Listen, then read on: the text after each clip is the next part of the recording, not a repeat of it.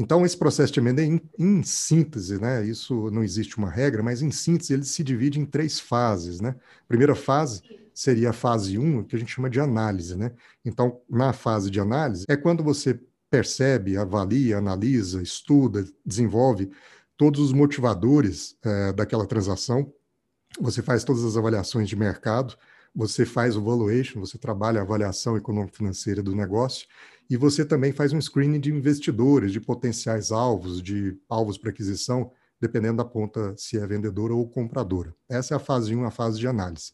Quando você ultrapassa essa fase, você entra numa fase 2 do projeto, do processo, que é a fase de negociação. Quando então você já fez lá todo o seu estudo de mercado, os motivadores, já sabe por que, que quer vender, por que, que quer comprar, já estudou o mercado, já fez avaliação, já identificou os investidores ou os alvos, e aí você entra efetivamente para uma abordagem a esses investidores ou esses alvos, você faz as visitas nas operações é, das targets, né, das empresas a serem adquiridas, você faz as negociações preliminares da transação, em que você então vai tratar principalmente preço e demais condições, como termos e estrutura da transação. E uma vez que você acerta tudo isso, você entra na fase de due diligence, que seria a auditoria de verificação daquele ativo para mensurar riscos, é, preços, ativos, processos, todas as questões é, que envolvem a aquisição de uma empresa. Ultrapassada a fase 3, a gente entra para a fase de fechamento, quando então a gente discute todas as contingências, os problemas que apareceram ali na diligência, a gente negocia os contratos definitivos, os documentos definitivos da transação, a gente faz a assinatura, a gente faz o fechamento da operação, e aí, é, vida que segue para ambos, embora exista um resquício do contrato, da relação entre as partes, que perdura, é uma aquisição, por alguns bons anos adiante. Então, a primeira coisa que a gente precisa conversar é o que, que é esse tal de M&A, né? Mergers and Acquisitions, né? É, lógico que, que nós temos dois elementos aí, o M e o A, né? O M de mergers e o A de acquisitions. Então, você tem, é, de um lado, as operações societárias, as reorganizações societárias, os mergers, e de outro lado, você tem as aquisições. E aí é aquisição mesmo, aquisição é, de um ativo, aquisição de uma empresa. Então, o, o M&A nos Estados Unidos, a gente trouxe para cá e traduziu por fusão, fusão e aquisição. Mas, em essência, é, o que a gente está falando é da conjugação de duas grandes áreas do direito, né? o direito societário e o direito civil. Então, o direito societário no mergers e o direito civil no acquisitions. Então, você tem aí é, essas duas grandes áreas que vão orientar na estruturação de todo o processo. Mas no processo, você se conecta com várias outras áreas do direito, porque uma empresa é um organismo vivo que contrata todo dia obrigações e adquire todo dia direitos. Então, é, como ela se relaciona nas várias áreas do direito, uma, um processo de M&A ele vai é, ter pontos de contato com as áreas do direito tributário, por exemplo, trabalhista, ambiental, propriedade intelectual, regulatório, concorrencial, compliance, é, securitário. Então, você acaba tendo um ambiente multidisciplinar dentro do direito num processo como esse. E, mas o contrato de M&A, ele é um contrato típico de compra e venda. Em essência é isso, ele é um contrato de compra e venda. Mas que como nós, é, no Brasil, importamos né, essa, essa forma de fazer dos americanos, e não tem certo e nem errado aqui, é só porque eles estão a anos-luz na nossa frente, porque o mercado lá é muito mais maduro, a gente tem essa grande influência, então a gente acaba tendo um contrato que, embora típico de compra e venda, por exemplo, se a gente estiver falando de uma aquisição de empresa, ele é extremamente detalhado. E por que isso? Porque é a forma do americano é, ver as coisas. Né? O americano, como um direito consuetudinário, ele, ele tenta prever todas as hipóteses. Né? A gente sabe que são duas, duas formas de negociar. Né? Se a gente puder olhar a forma oriental de negociar, os chineses, por exemplo, os contratos são muito mais enxutos, são muito mais concisos, são muito mais objetivos. Por quê? Porque eles investem muito na relação, no relacionamento. Então, é, no momento em que você precisa fazer o contrato, você já tem um relacionamento muito mais estruturado e, e, e de forma que você, no contrato, você vai traduzir essencialmente os aspectos mais fundamentais, mas os detalhes são tratados na relação, tanto antes quanto depois do fechamento. Essa é a forma deles conduzirem os negócios. Já o americano é muito mais pragmático. Como ele tem um direito consuetudinário, ele, ele busca positivar, né, quer dizer, escrever todas as, todos os aspectos que ele entende que devam ser tratados é, ao longo da, daquele relacionamento. Então, existe todo um, toda uma negociação antes do contrato, mas quando, quando se vai para o contrato, o contrato é muito dissertativo, ele é muito detalhista, muito detalhado. E é assim que a gente faz aqui no Brasil também. E aí, quando a gente traduziu o Mergers and Acquisitions, a gente traduziu por fusões e aquisições, né? Então, só para ficar bonitinho, né? Fusões e aquisições.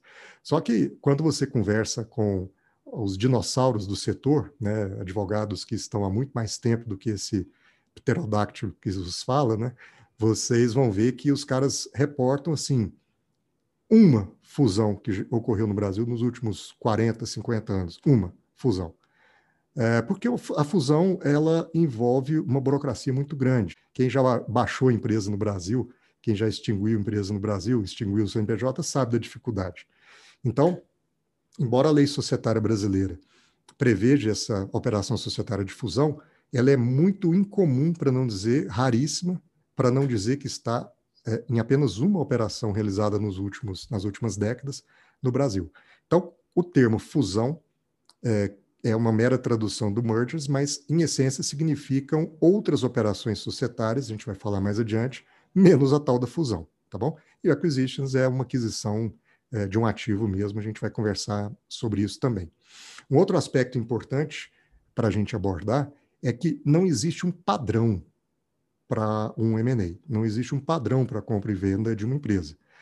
Mas é, cada operação é única, cada transação é uma transação diferente. Porque cada empresa é uma empresa. Porque cada família empresária é uma família empresária. Cada sócio é um sócio.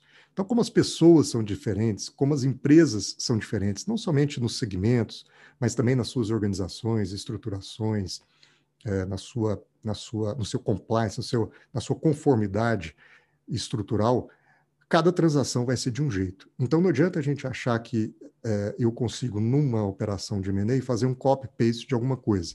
Negativo. Você pode até ter uma diretriz comum, mas você sempre vai precisar adaptar, você sempre vai precisar mergulhar na transação para poder traduzir da forma mais específica e particular possível aquela transação. E aí não adianta você ter receita de bolo.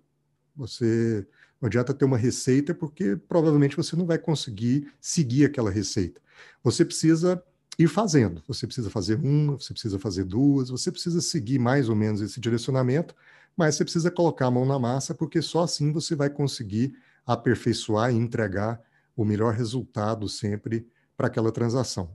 Então é como um cozinheiro, né? Ele pode até seguir uma receita, mas se ele nunca pôs um, uma mão na massa, dificilmente aquela receita vai ficar boa da primeira vez. Talvez fique da segunda, da terceira, mas da primeira vez, dificilmente ela vai ficar perfeita. Se na receita tiver escrito que ele vai fazer um bife acebolado e ele tem que picar cebola, picar o alho, pôr sal e colocar o bife e, e, passar o bife ao ponto. Não adianta ele ler o bife ao ponto se ele nunca passou um bife e não sabe o que é o ponto na prática. Então, em essência, o M&A é mais ou menos isso, né? Porcamente comparando, mas é, você precisa entender que não existe uma receita de bolo, mas que na medida em que você vai colocando essa mão na massa, você vai percebendo na prática o que significam cada um dos conceitos, o que significa cada uma das estruturas, cada uma das alternativas. Uma outra questão importante para refletir é que somente uns 30% dos negócios de M&A dão certo. A maioria dos negócios de M&A dá errado. É curioso, mas dizem que é essa a estatística.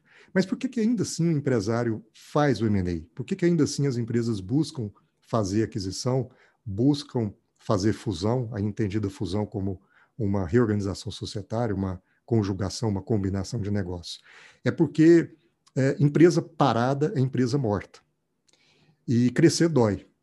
Então, na medida em que as empresas vão crescendo, fica mais difícil crescer. Quanto mais elas vão crescendo, e vão entrando ali de pequena empresa para uma empresa média, para ela chegar na, no, no, no, porte de grande empresa, muitas delas ficam pelo caminho.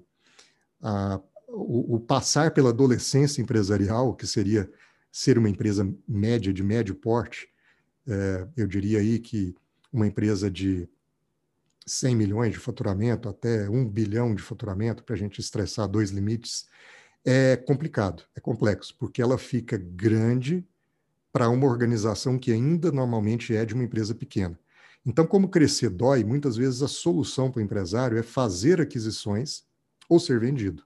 Porque tem gente que é, cresce mais rápido adquirindo, e aí ele se protege com relação às fragilidades que vêm do crescimento, como, por exemplo, ganhar mercados, capturar sinergias com outras empresas, são temas que a gente vai falar também.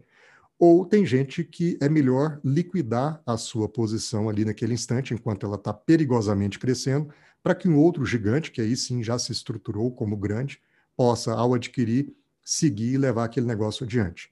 Então, são ciclos que, que precisam ser percebidos pelo empresário e a gente vai passar por isso quando a gente falar dessas fases mais preliminares que é a fase de análise do negócio.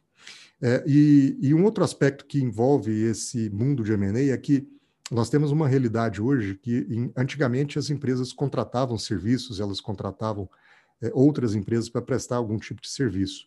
Mas hoje é, muitas empresas estão preferindo adquirir os seus fornecedores. Isso é muito forte no mundo da tecnologia.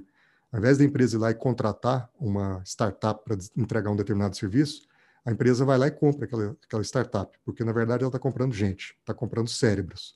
E com isso ela consegue trazer para dentro uma situação que de outra forma seria um prestador de serviço, seria um, um contrato.